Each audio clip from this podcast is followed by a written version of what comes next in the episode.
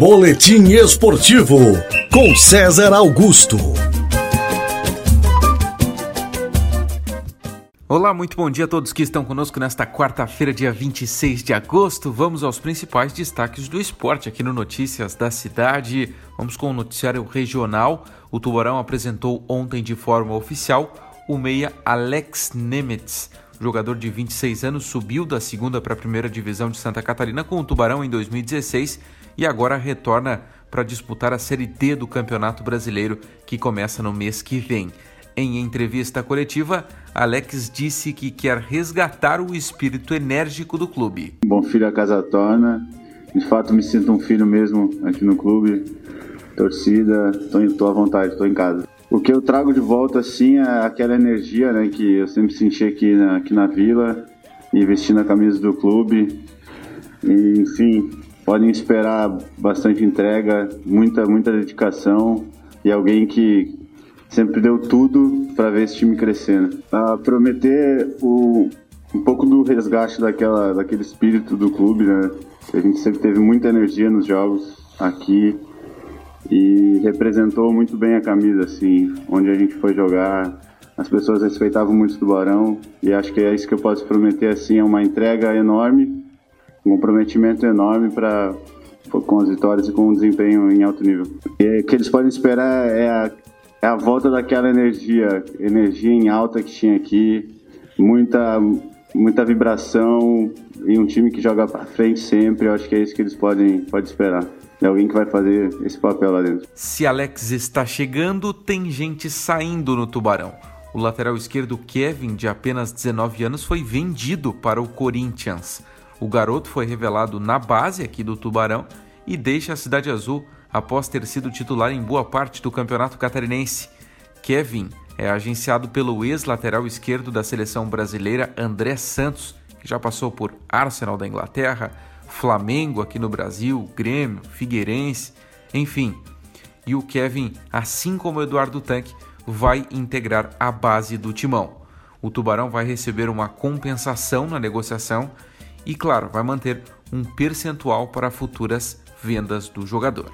Destaques do futebol nacional. Ontem tivemos Copa do Brasil, o retorno da Copa do Brasil e um dos principais jogos foi o do Fluminense com o Figueirense no Maracanã.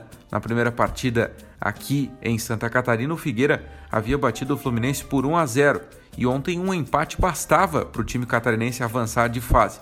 Só que acabou não dando muito certo porque o Nenê estava inspirado na equipe do Fluminense e ele marcou os três do Flusão. O primeiro, um golaço de falta, o segundo também de fora da área, contando com desvio, e o terceiro de pênalti. O Fluminense fez 3 a 0 no Figueirense, com show de Nenê, um hat-trick, e o técnico Odair Hellman, do Flusão, revelou o que disse ao jogador no vestiário. Falei várias coisas, mas uma delas é que o chutezinho dele tão fraco ainda, ele precisa melhorar muito, precisa trabalhar muito para acertar mais que três. A gente sempre quer mais, mas isso, fora brincadeira, isso mostrou consistência e fez um grande jogo e conseguimos a classificação. Com isso, o Fluminense está classificado para a quarta fase da Copa do Brasil e aguarda o sorteio para saber o seu adversário.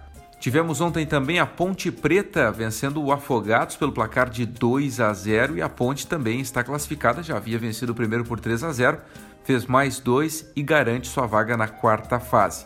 Outro time que também avançou foi o América de Minas Gerais, que bateu a Ferroviária e também está classificado para a próxima fase da Copa do Brasil. O primeiro jogo foi 0 a 0 na Fonte Luminosa e no Independência o América fez o seu dever de casa e garantiu vaga na próxima fase da competição. Jogos de hoje pela Copa do Brasil, nós teremos América de Natal e Juventude, jogo das 4 horas da tarde. Primeira partida em Caxias do Sul deu 1 a 1 e hoje o jogo é na Arena das Dunas. Tem também hoje o jogo do Paraná Clube contra o Botafogo, Paraná do Renan Bressan contra o Botafogo do Honda. Jogo das 7 horas da noite. Na primeira partida no Newton Santos, no Rio de Janeiro, 1 a 0 para o Botafogo. Portanto, Fogão jogando por um empate hoje em Curitiba. Tem também o jogo do Cruzeiro nesta quarta-feira contra o CRB no Rei Pelé. No primeiro jogo no Mineirão, o Cruzeiro perdeu, hein? Perdeu por 2 a 0 e agora precisa reverter, precisa fazer dois gols para pelo menos empatar tudo e três gols para se classificar no tempo normal. E outros dois jogos que ocorrem hoje também. Vitória e Ceará no Barradão. Primeiro jogo deu 1 a 0 para o Ceará no Castelão e agora o Vitória tenta reverter a vantagem. E o jogo do Vasco, do Milton Alves, né, contra a equipe do Goiás. Primeira partida em São Januário deu 1 a 0 para o Goiás e agora o jogo é na Serrinha, em Goiânia, e o Goiás joga por um empate. O Vascão do Milton Alves vai ter que reverter a vantagem. Hoje também tem Campeonato Brasileiro da Série A, um jogo isolado para encerrar a quinta rodada. Atenção para o Cartola, pessoal que escalou o Jô, principalmente, assim como César Augusto. Nove e meia da noite, Corinthians e Fortaleza na Arena Corinthians é um encerramento da quinta rodada do Brasileirão Série A. E no noticiário internacional, a grande informação que mexeu com o mundo do futebol ontem foi a confirmação por parte da imprensa europeia de que Lionel Messi comunicou ao Barcelona que quer deixar o clube. Em uma temporada sem títulos, algo que não acontecia desde 2008, a equipe se despediu sofrendo uma trágica goleada por 8 a 2 para o Bayern de Munique na Liga dos Campeões da Europa na semana passada. Mas isso foi apenas a gota final do copo de água cheio de desgaste para o craque. A temporada 2019-2020 se arrastou com insatisfação na montagem do elenco e com uma série de desentendimentos do camisa 10 com alguns membros importantes do clube. Eric Abidal e Kik Setien estiveram envolvidos em alguns episódios e já não estão mais no Barcelona. Mesmo sendo apontado como um dos poucos intocáveis na crise, ao lado do goleiro Ter Stegen, do zagueiro Lenglet e também do meio-campista De Jong, Messi resolveu colocar um ponto final em sua gloriosa passagem pelo Barça, sem nem esperar uma reformulação no plantel feita por Ronald Koeman, o novo treinador. Alguns jornais falam que Messi pode fechar com o Manchester City, de Pep Guardiola. Nas redes sociais, torcedores pedem para que o argentino vá para a Juventus, para escrever uma parceria com Cristiano Ronaldo.